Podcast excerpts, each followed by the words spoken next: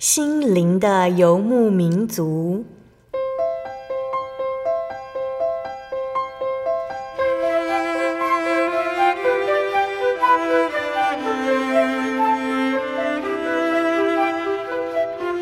在这个谁都不管谁的后现代社会里，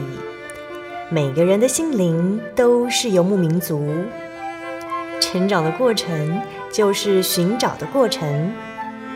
每一颗漂泊的心灵，其实都在寻找生命的绿洲。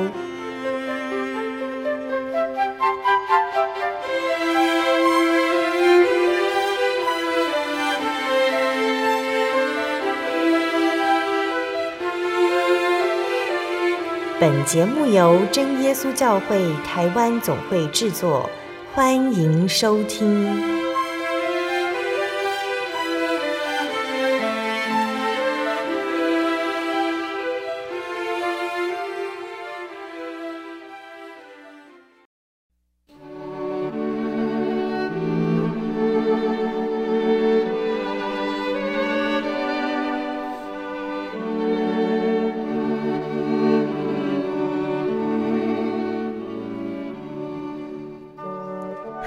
所在空中的听众朋友们，大家平安，欢迎收听心灵的游牧民族，我是贝贝，很高兴今天能够在空中和大家见面哦。大家这个星期过得愉快吗？今天要播出的节目是第一千三百二十四集《小人物悲喜》，如此大恩，何以为报？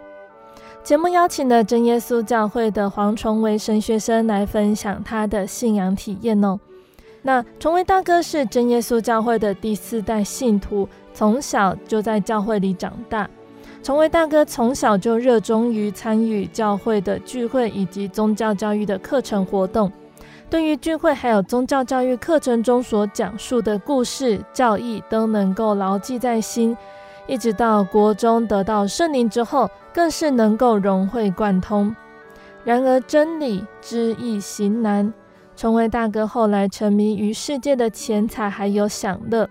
还好有应许的圣灵不断的提醒、帮助、引领他回到这条得救的道路。那耶稣在崇维大哥身上有什么样的作为呢？他又是如何带领崇维大哥的脚步呢？相信听众朋友们都很想赶快聆听到崇维大哥的见证。让我们先来聆听一首诗歌，诗歌过后就会请崇维大哥来分享哦。我们要聆听的诗歌是赞美诗的两百六十三首，《耶稣恩友》。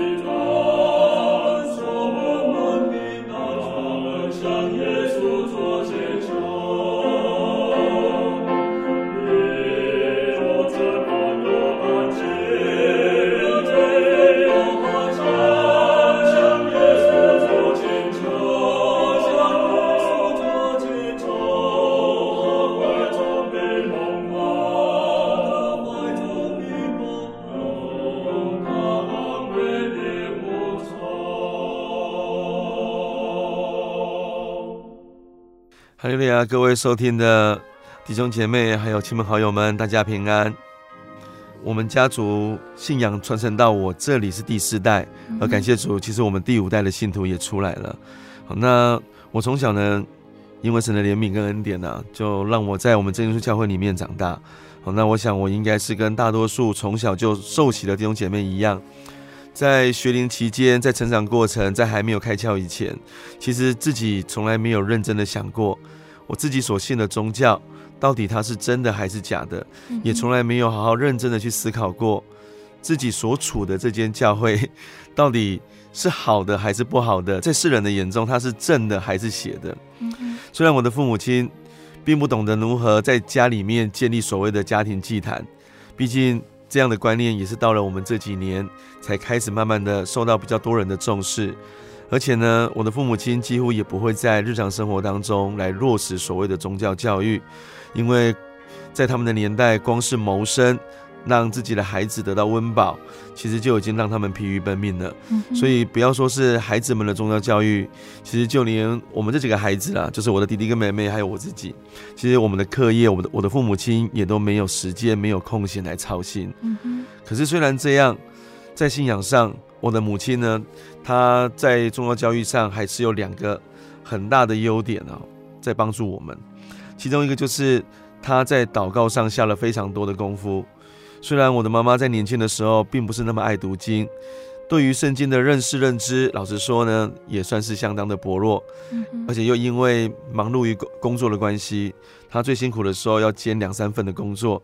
所以后来也几乎不太能够参加聚会，尤其是安息日的聚会，因为他的工作基本上星期六是一定要工作的。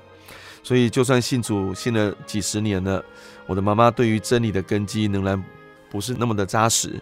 虽然是这样，可是在我的记忆里面，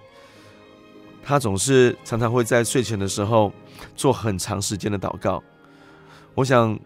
除了她在世上所遭遇的各种艰难，她为了这些事情来求主耶稣怜悯跟帮助之外，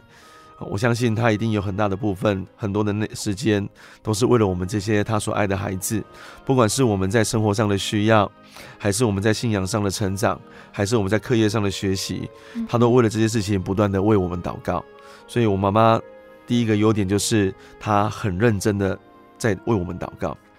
那我妈妈的另外一个优点呢，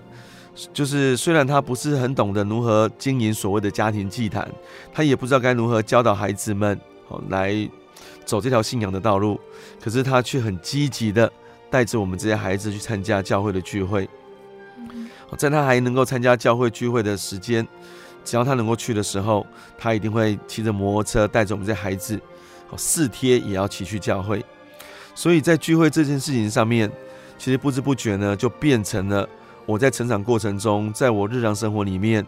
它变成一件理所当然的事情。所以只要聚会时间到了。那就是应该要去教会聚会，直到有一天他的工作可能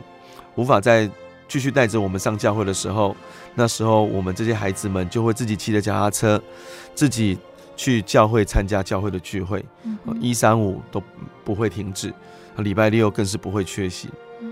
所以呢，就这样，可能在我上大学之前，我至少就已经 我自己这样算了哈，一年参一个礼拜可以参加几场聚会，那一年有几个礼拜，这样算下来哈。这样十年的生活，在成长过程当中，其实就已经参加超过三千场以上的崇拜聚会。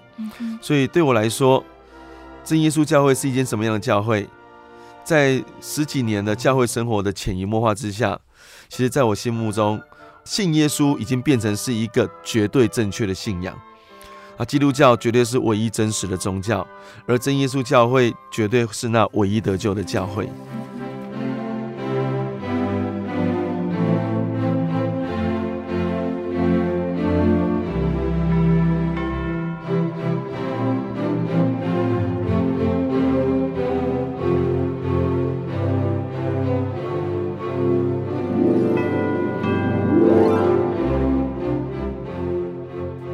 那崇维大哥在成长的过程中有没有接触过其他的基督教教派？为什么就认定真耶稣教会的这一份信仰呢？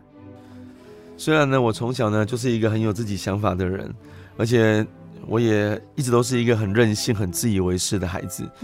可可是呢，因为几十年的信仰生活，还有宗教教育所产生的这种所谓先入为主的定见，再加上呢，可能听过了数以百计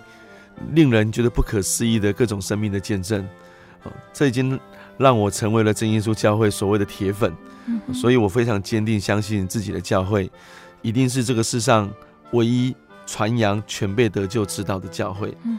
那后来呢，带着这些真理上的定见来检视其他啊所谓基督教派的他们的思想、他们的教育的时候，确实也会发现到其他教会的同学或朋友啊，好像没有那么确实的、那么忠实的在遵守圣经里面的各项教导。甚至还会有不认同圣经某一些经文的情形发生，所以刚出社会的时候，我除了一方面，同时在准备教会里面所安排的宗教教育的课程，哦，来做备课。那一方面，我也希望自己能够对这份信仰有更深的一个根基。所以呢，我自己在刚出社会的时候，花了不少的时间去认识我们的教义，还有我们的神观。嗯，我记得那时候。我是一口气就把所有谢顺道长老所写的关于教义的丛书整套都买回来，然后用很短的时间内很认真的把它读完，然后看他如何去做辩证。嗯因为当时的我在信仰上算是相当热血的，所以只要有机会，我就会向人来做见证、传福音，分享自己所拥有的这份美好的信仰。那有一次呢，我在搭火车上。上下班的途中，还认识了一个正在读经的一个女孩子。好，那这过程当中就跟她谈起了这份信仰。好，那那一次呢，她也邀请我去他们聚会的那个牧师的家里，好，去参加他们的聚会。啊，那那是一个独立的小型教会。那聚会结束之后呢，我有跟那一位牧师谈论关于圣灵的事情。而当时的我 年纪轻嘛，出生之犊不畏虎啊，所以以为自己读了几本谢长老所写的书之后，好像就已经神功大成，可以应付任何在教义辩证上的艰难，有本事可以到处去踢人家的馆。所以那一次的谈论的结果，自然可以预料，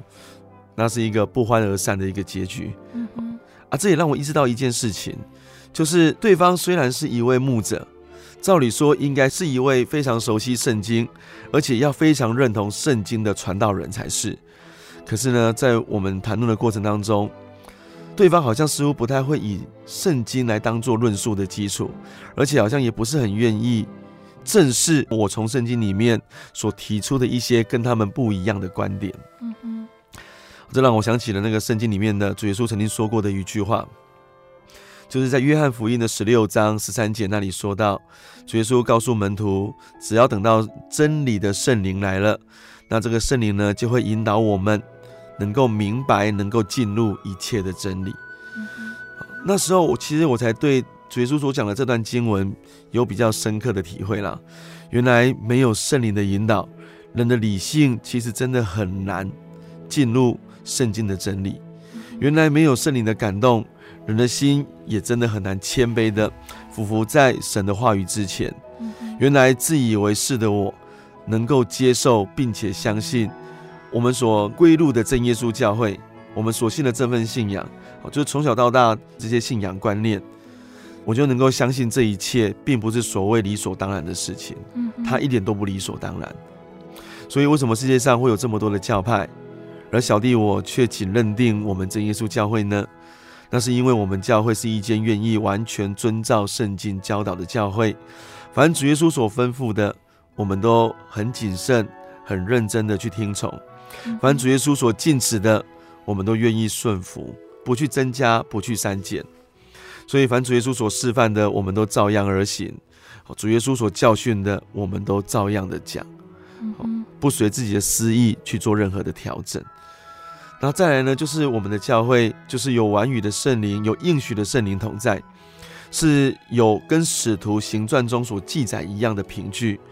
这并不是个人心里主观的感受，而是让人眼睛可以看见、耳朵可以听到的各种客观的现象。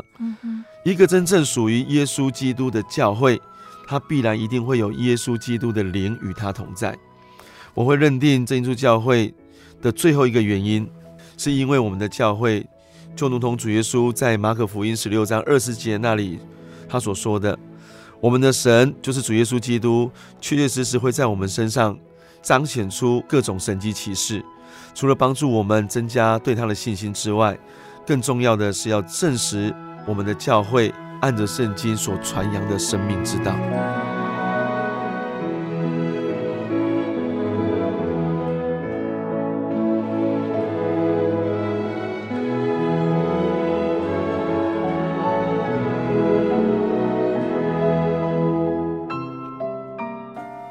崇维大哥有求圣灵的体验吗？其实，在我成长的过程中，求圣灵的氛围是非常强烈跟明显的。嗯嗯。好，那我想这是这个年代的孩子们比较不容易感受到跟体会到的。好，那我记得我我得圣灵的时候，确切的年纪，老实说，因为当时没有刻意去记录啦，也忘了。大概是在国二的时候受圣灵。为什么会说是大概呢？因为 我真的不确定自己是哪一天得到圣灵的。圣经里面有说了哈，在以弗所书第一章十四节那里说，这个应许的圣灵呢，是我们得着基业的凭据。我相信，在我这个年纪以前的弟兄姐妹，而且是在基督教会里面好长大的人，小时候我们对于应许的圣灵，应该都会有这样的认知了哈。老师们都会说，圣灵就是要去进天国的一个门票啊，如果没有这张门票呢，我们就不能跟我们心爱的爸爸妈妈一起在天国里面过着幸福快乐的日子。好，因为这样的观念在当时的教导是非常普遍的，所以当时的小孩子对于祈求圣灵的态度其实是非常积极的。而且那个年代没有受圣灵的人数的比例，相较于现在是比较多的。嗯，好，所以慕道者也多，新出生的婴儿也多。好，所以那个年代其实求圣灵的氛围是相当明显的。好，所以我小时候那时候没有少子化的问题，每个地方教会的孩子都非常多。加上当时的民风跟现在相比的话，真的是淳朴太多了，所以祈求圣灵的氛围非常浓厚。所以在我成长的过程当中，求圣灵这件事情，在当时的小孩子的世界里面，隐约都会有一种就是竞赛的意味。当然不是刻意要竞赛，但是在心理上会有这样的压力。嗯因为那个时代绝大多数的孩子，在我记忆中啦，大概至少有七八成吧。都会在小学毕业以前就会领受应许的圣灵。嗯，如果在小学毕业之前还没有领受圣灵，好像在感觉上会觉得自己好像是一个在信仰上比较弱势的人。嗯嗯。所以呢，到了国中之后，在学灵会当中就会开始教导来参加的孩子们，那些已经领受圣灵的人，你们要努力的为那些还没有得到圣灵的同学，认真的为他们祷告，求神能够让他们尽快的。跟我们一样领受这宝贵的圣灵，最好是在那一次学生年会当中就能够得到应许的圣灵。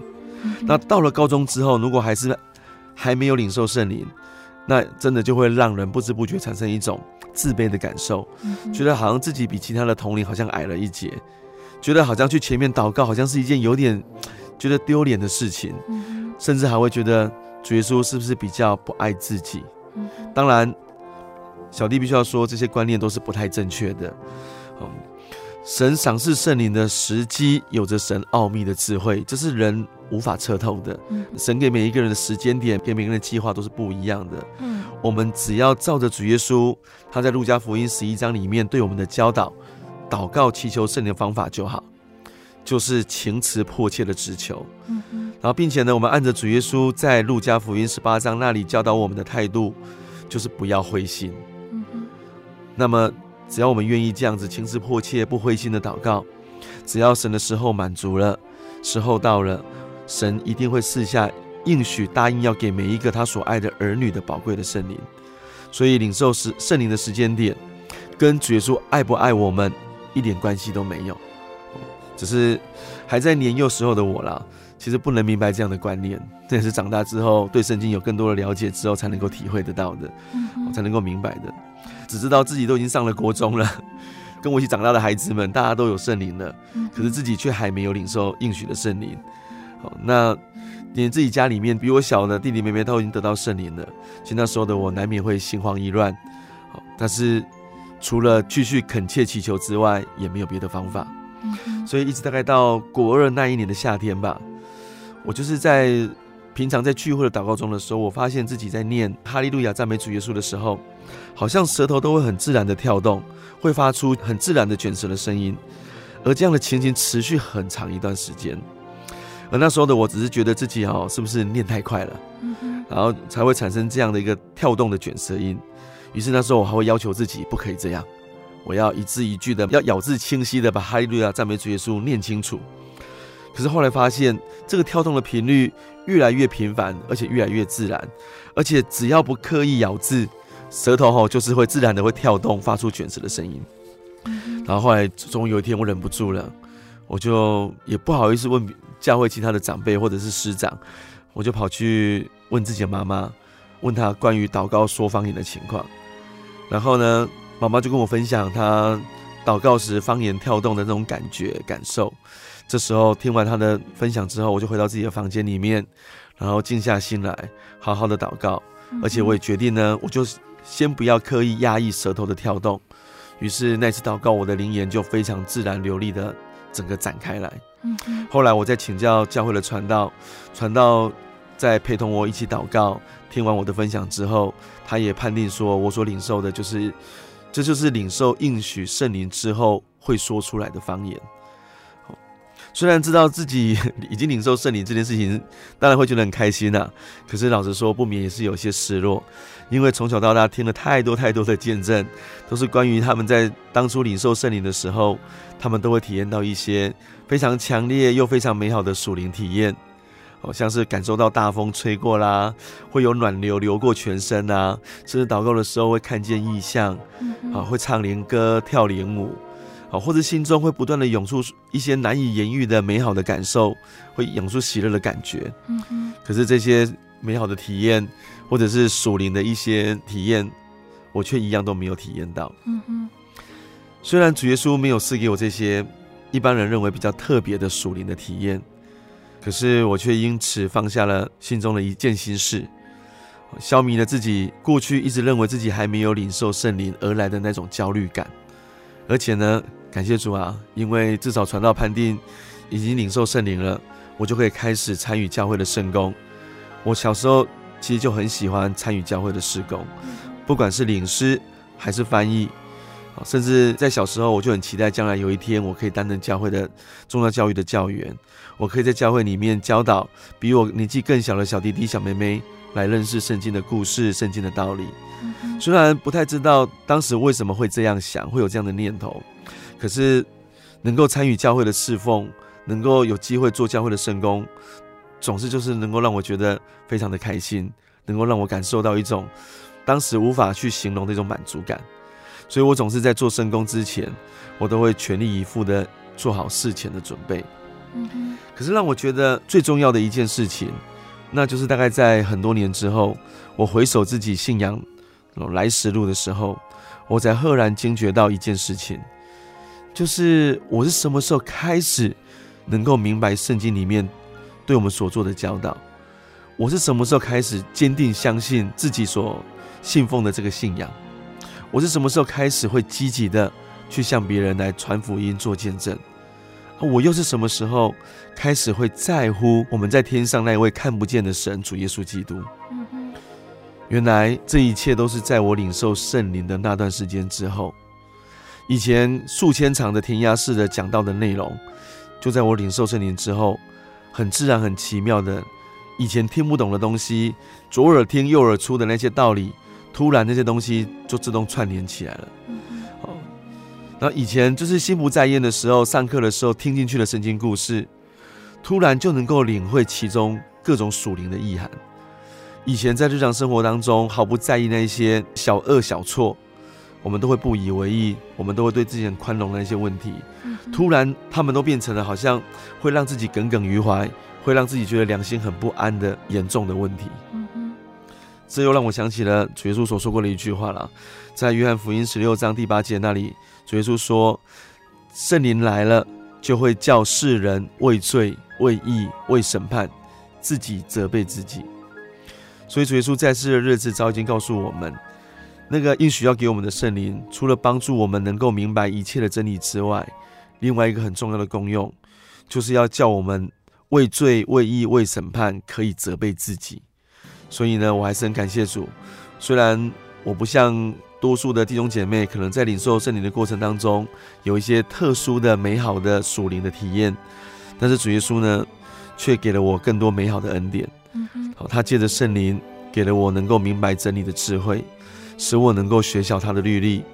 甚至还可以有能力去引导别人走上这条得救的道路。那主耶稣他也借着圣灵给了我一个可以责备自己的良心。让我能够约束自己的脚步，然后可以保守我一步一步，就是在走这个天国路的时候，能够到最后一刻都不偏离。嗯，这是我很感谢主耶稣的地方。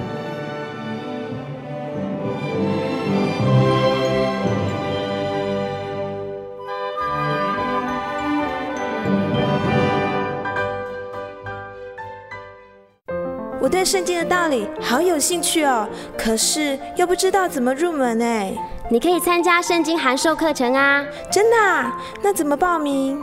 只要写下姓名、电话、地址，寄到台中邮政六十六支二十一号信箱，很快的，你就会收到第一课的课程了。赶快去寄吧！嗯。圣经函授课程能循序渐进地引导您更了解耶稣基督的福音，得到生命的滋润和来自信仰的力量。本课程完全免费，欢迎来信台中邮政六十六之二十一号信箱，请注明参加函授课程。愿神祝福您。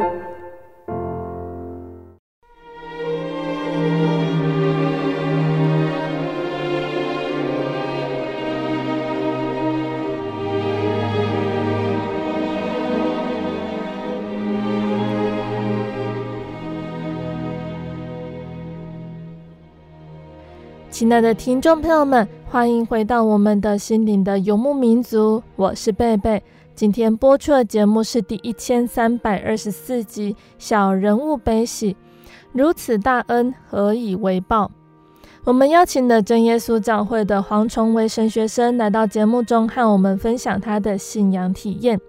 节目的上半段，崇维大哥和我们分享到他对信仰的想法，还有得圣灵的感受。节目的下半段，崇伟大哥要继续来和我们分享到圣灵，还有这份信仰如何改变了他的生活，如何带领他回到神的怀抱。欢迎听众朋友们继续收听节目哦。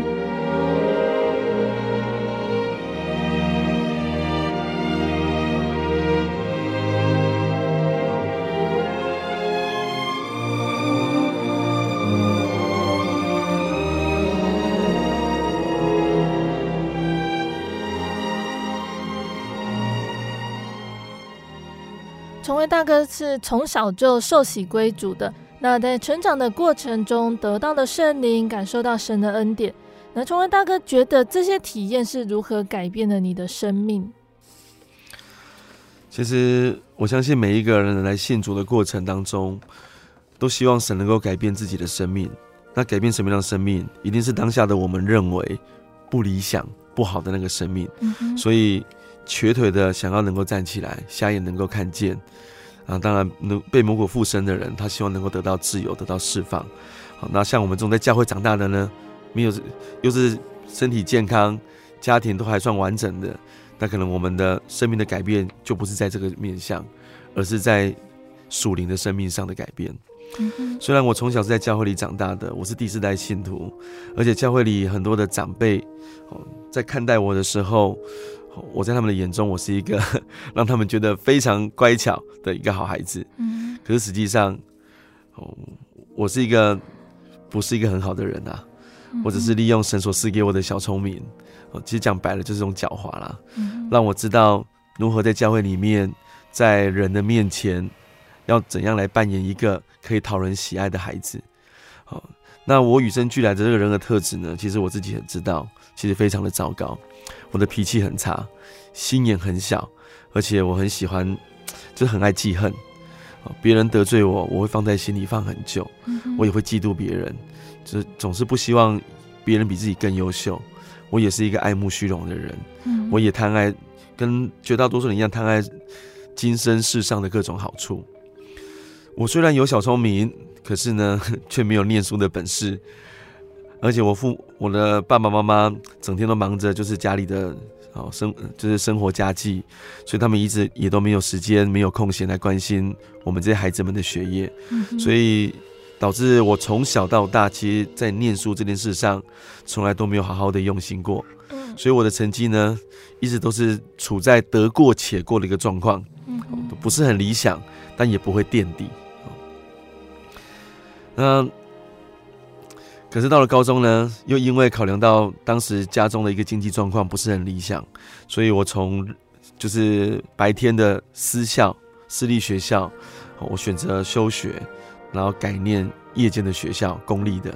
这样白天呢，我就有时间去打工，除了赚一点钱当自己的零用钱之外，也可以贴补一些学业上的一些需要。所以我在学生时代的时候，其实在这种半工半读的过程当中，我染上了很多的坏习惯。我会抽烟，也会跟朋友一起出去喝酒，我也会飙车，那也打过一些架，啊，也很常为了跟我的朋友们相处的愉快，我也很常把一些就是所谓的脏话、黄色笑话挂在嘴边。嗯哼。只是就如同刚刚小弟自己所叙述的，我从小因为我的小聪明。会让我懂得如何伪装我自己，所以不论是在家哈，在家里面，在父母亲的面前，还是在教会里面，好那些长辈同龄的面前，几乎没有人会知道我背地里其实还有这么不堪、这么糟糕的一面。那上了大学之后呢，我依然是选择继续维持半工半读的生活，但除了工作之外，那我也跟一般的大学生一样。就好不容易上了大学了，得到了前所未有的自由哦，不再被父母亲约束哦，那也不再有那么强烈的课业压力，我怎么可能会放纵这种玩乐的大好机会？所以很快的，我在学业、工作、玩乐以及教会的时间上面，我渐渐失去了其中的平衡。到了后来呢，我就渐渐的开始选择放弃教会的生活啊，在大学的四年时间里面，我可以说几乎没有参加。教会的聚会也没有参加大专的团契，当然自然而然就不会去参与任何的圣工。虽然小时候我做圣工这件事情，在我心里面是一件美好的事情，我心里很渴望去做的。但是不管是在中学时染上的一些坏习惯，还是在大学的时候沉迷于这个世界的钱财跟享乐，可是，在那个过程当中，其实我心里一直都存在着一股非常强烈的愧疚感。就是刚刚说的，圣灵来了之后，在我心里面所产生的一种会责备我的那种良心，而且这个愧疚感并不是一时的，它是经常的，而且几乎是每一天都会出现的。这个愧疚感不是若隐若现的，它是非常强烈的。好，当然当时的我还沉迷于这个各种就是物质上、情欲上的享受的时候，其实我并没有很仔细去思考哦这方面的问题。就像刚刚所说的，真的到了很多年以后，蓦然回首的时候，才想起当时的感受，并且知道为什么会这样。好，在心里面那一股一点都不理性的愧疚感，其实就是真的是来自于圣灵的感动，是来自于圣灵的责备。但除了这个之外，好，就算我的生活不太检点，就算我的生命离神真的有点远，可是非常奇妙，我的心。哦，就是从头到尾都没有忘记过那一位救我的神，嗯、我的价值观也一直都没有偏离过圣经里面从小到大对我们所做的教导。好，所以呢，只要一有机会，虽然那时候我很多坏习惯，生活不检点，可是只要一有机会，我还是会很积极的向别人传扬我们所信的这一份得救的福音。嗯、只要一有机会，我就会下意识的用信仰的价值观来跟别人讨论。该如何面对眼前所遭遇的各种事情？嗯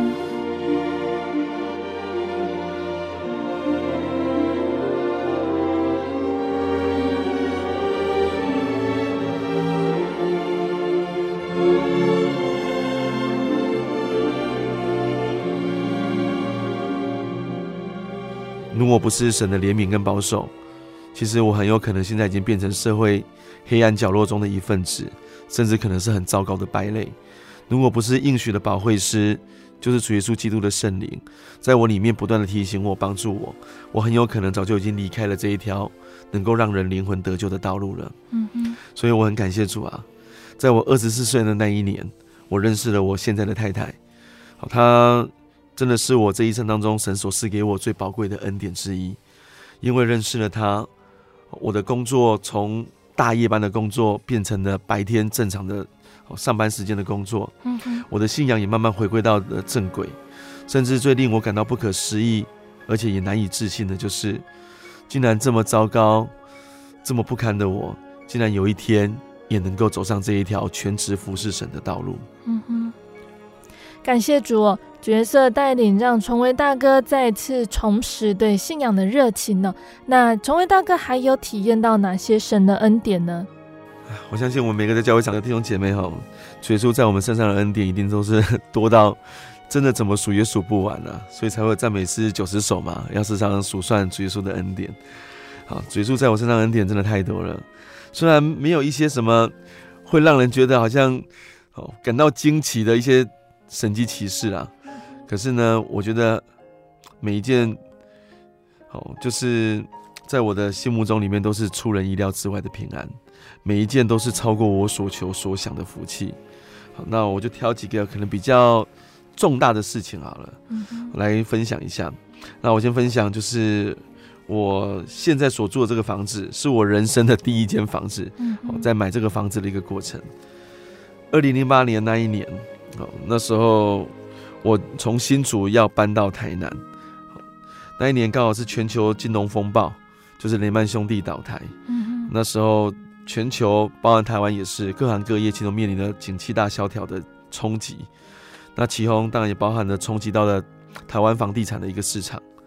那为什么会搬去台南呢？其实那一年呢，我跟我现在的太太当时都还在新竹生活。虽然那时候我们已经交往了五年，而且都已经论及婚嫁，双方的家长其实都已经见过面好几次了。只是碍于当时的经济能力实在是太过贫弱，所以呢，我们两个人始终都不太敢去正视结婚的这件事情。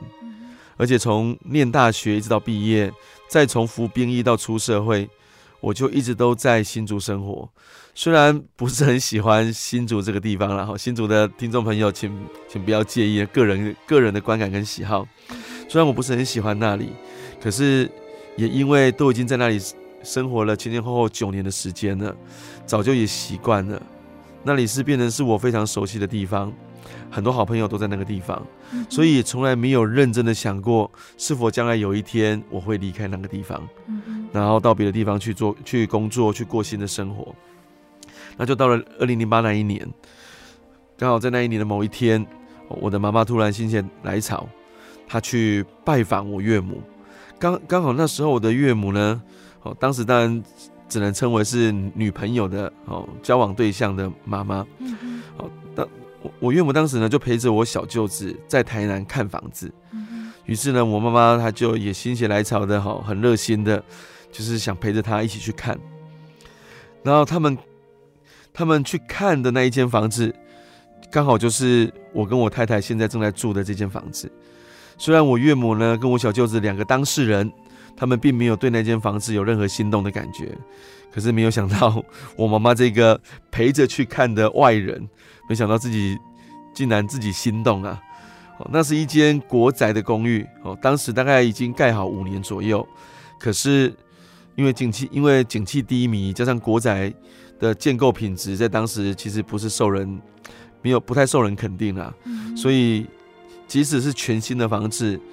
都盖好了，可是却一直无法完销，没办法卖完。好，一直到我们搬进去的时候，其实那时候都还大概都还有三四成的空屋率。可能当然，主要原因也是因为当时景气低迷，而那时候开出来的价钱又比较偏高。啊，二来刚刚有讲到国宅的品的啊施工品质总是让人印象是差的。好，然后再又碰到了金融海啸，所以当时买房子的人可能压根呢不会想要去买国宅的房子。而且那间房子呢，刚好就是一层只有两户，就是电梯一一出来，左右各一间，那刚好。他们所看的那间房子，好，刚好一出来的时候，两间都还没有卖出去。于是那时候我们的妈妈呢，她就很高兴，他就想要邀我现在岳母一起来买，就希望两边的孩子都能够各买一间，然后将来好做邻居。啊，至少这样至少在之后的生活呢，可以彼此有个照应。结果呢，我的岳母都还没有答应，我的妈妈就迫不及待的自己就先下了定金。嗯哼。当然之后妈妈就打电话给我，就是告知我们要下去看看那间房子。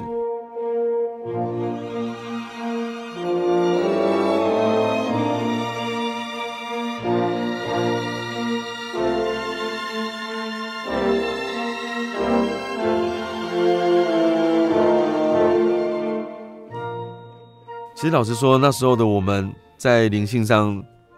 是比较软弱的，而且就是跟一般的孩子一样啦，都不懂得感念父母亲的恩情。所以那时候的我，第一时间的感觉就是对妈妈很不能很不能谅解，因为那时候我们的经济能力，老实说非常的糟糕。然后今天我们买了这个房子之后，我们很有可能这一辈子都只会住在这个地方，因为我们的经济能力恐怕没有能没有办法，可能之后。想要再换呃换其他的房子，嗯嗯，所以那个房子连看都没看过，它是圆的，是扁的，我们都不知道，而且我们连稍微思考的空间跟时间都没有，也没有跟我们好好讨论。突然一通电话来，就要我们下去，告诉我们已经下了定金，好，未来就要住在那里。嗯，接下来要背上一个可能我们不一定有能力负担得起的房贷。嗯嗯，好，然后最后呢，一辈子都住在那个地方。虽然那时候我跟我太太，哦，就那时候的感觉就是很生气，又觉得没有被尊重，觉得自己未来后半辈子人生怎么可以这么轻易的、这么草率的被别人决定。可是那时候我们仍然互相鼓励，哦，我们觉得还是要先祷告，然后看能不能在祷告中里面就是寻求神的旨意。然后祷告完之后呢，我们两个的共识就是，我们还是选择顺服。那刚刚有提到哦，因为那时候刚好是正逢金融风暴，所以当时整个全台的房市都非常的低迷，而且那个我们所看的那间房子在当时又是非常不受欢迎的国宅，所以我们在当时呢可以说是用了非常低的价格买了那间房子。嗯哼，如今到现在已经过了大概十二三年了，景气早就已经回来了，我们的股市又冲上了前所未有的高点，房价。台尤其台南，那房价不知道翻了几番了。如果我是现在，我是今天四十三岁的我，才要来买那间房子。如果依照目前我现在所住那间房子的房价，先不要说我有没有能力多负担超过一倍以上的房贷，其实我连自备款都拿不出来。嗯嗯。我现在要买我现在住那间房子，我的自备款至少要两百多万。嗯。好，我想，好。现在的我都不一定有能力准备两百多万来买那间房子，何况是三十岁的时候的我。嗯，这就像是主耶稣在马太福音第六章三十一节、三十二节那里，他亲口应许我们的，说我们一个真正属神的人，而且只要懂得先求神的果跟神的意，其实我们真的不用太担心，我们明天要吃什么，要穿什么。因为我们这一生，我们所需要的，其实神都知道。我们的神在我们还没有开口祈求以前，他就已经为我们预备好了。他会在时候满足的时候，按着我们的需要，啊，丰丰富富的把他所预备的恩典赐给我们。嗯、而且他所为我们所预备的，老实说，都是超过我们所求所想的。嗯、好，那因为时间关系，我就是先分享关于买房子这个这个样呃这个见证。嗯好，感谢神。在见证的最后，我们再请崇维大哥和我们分享喜欢的圣经经节。好，其实哈，喜欢的经节实在太多了啦。嗯、很多经节真的都在人生的经验当中，很多时候都给我们很大的鼓励、安慰跟帮助。嗯、啊，如果真的硬要挑个一节的话，好，我可能会我会选择耶利米书的三十一章的第三节。嗯，那我就念给大家听。古时，哦，或者翻译成从远方。我们的神耶和华向以色列显现，哦，那但原文也可以，它原文是我，所以可以翻译成，哦，在从远方呢，我们的神向我显现说，我要以永远的爱爱你，因此呢，我以慈爱吸引你。这是我们的神对我们可以说是每一个属他的人所做的应许，我们的神对我们的爱。他不像我们人这么软弱，我们人受限于肉体，受限于自身的软弱，我们有局限。我们很难真的爱一个人，可以爱到永永远远。可是我们的神对我们所承诺的爱是永远的爱，这是神愿意跟每一个属他的人所分享的情感。好，那只要我们愿意，就是把主耶稣对我们的情感紧紧抓住，那我们就有机会可以来享受。那当然是希望收听这段广播的，不管是教会的主内弟兄姐妹，还是还没有信主。或者是已经好才刚来接触教会，或者是今天偶然听到好这一段分享的好慕道朋友们，都希望你们能够理明白，我们的神跟一般世界的神明不一样。一般世界的神明跟我跟所谓的信徒之间是有所谓的对价关系，他们也不会承诺会用永远的爱去爱某一个人。可是我们的神，他创造人类，打从一开始就是把人当成自己的儿女。来栽培，他给人的应许也是永远的应许，所以愿我们每一个人将来都有机会能够一起来领受他为我们在创世以前所预备好的这份美好的恩典。啊，当然更希望的是，所有还没有来过教会的慕道朋友们，有机会可以来我们真耶稣教会里面，跟我们一起查考，能够让人得到永恒生命的生命之道。那。更希望能够一起来追求神所应许给我们，要跟我们永远同在的这个圣灵。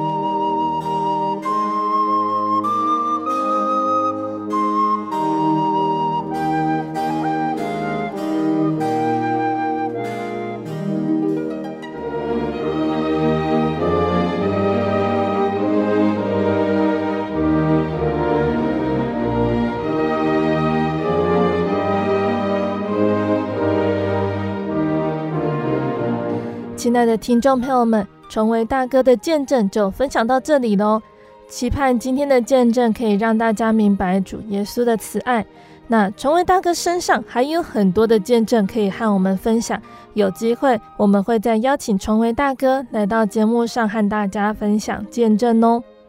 那崇维大哥的见证中一再的提到神的爱、神的保守，在圣经中说到：“亲爱的弟兄啊。”你们却要在至圣的真道上造就自己，在圣灵里祷告，保守自己，常在神的爱中，仰望我们主耶稣基督的怜悯，直到永生。神的爱呢，从始至终都没有改变。从圣经记载到现今的现实生活，我们都可以看到、体验到神的爱，只是我们人是否能够在感恩中去领受。那像崇威大哥呢，他是从小就在真耶稣教会里长大，在教会中成长的基督徒，在每一个存活的日子里，都享受在神的爱中。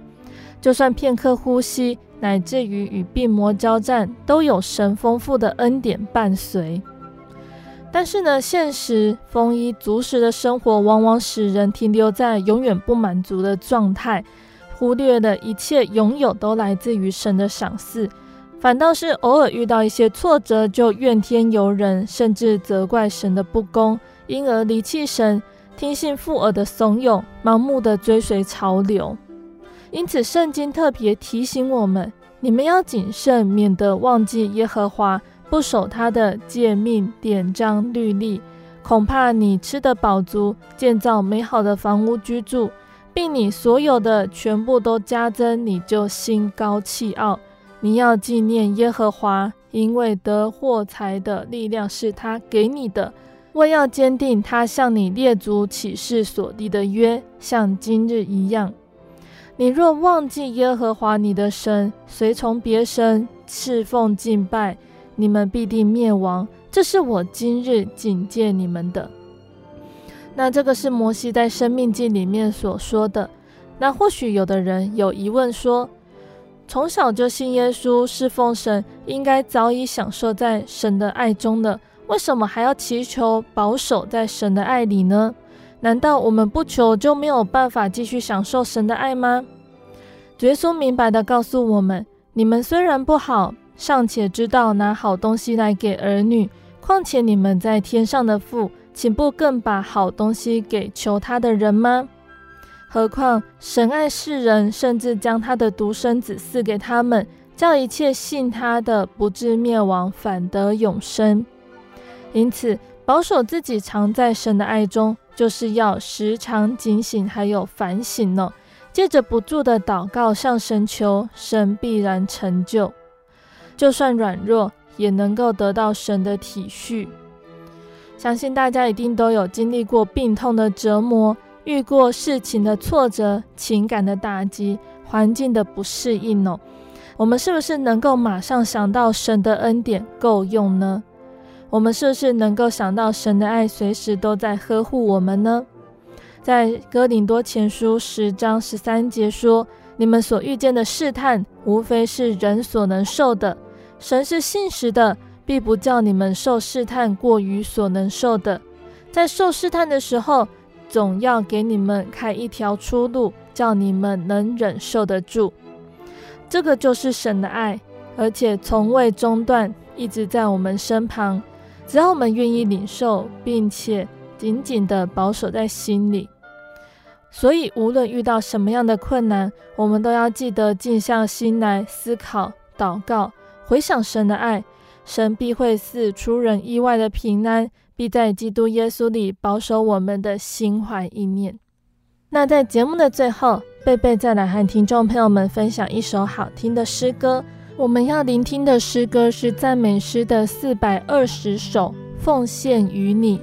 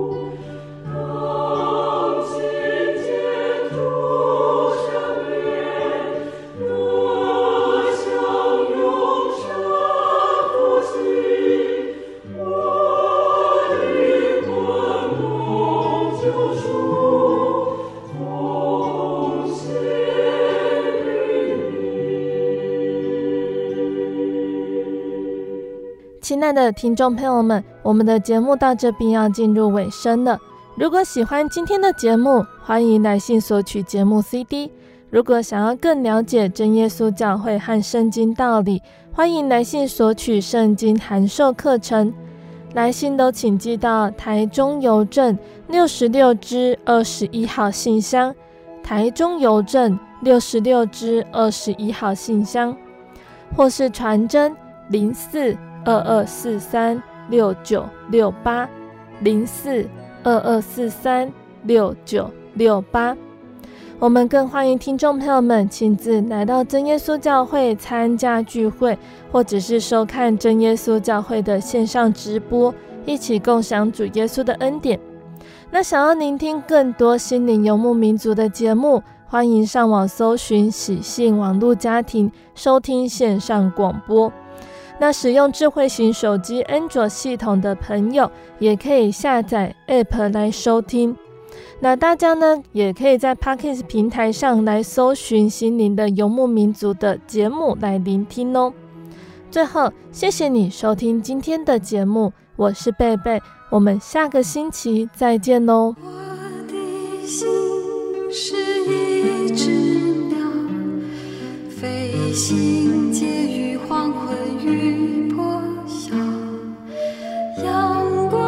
家。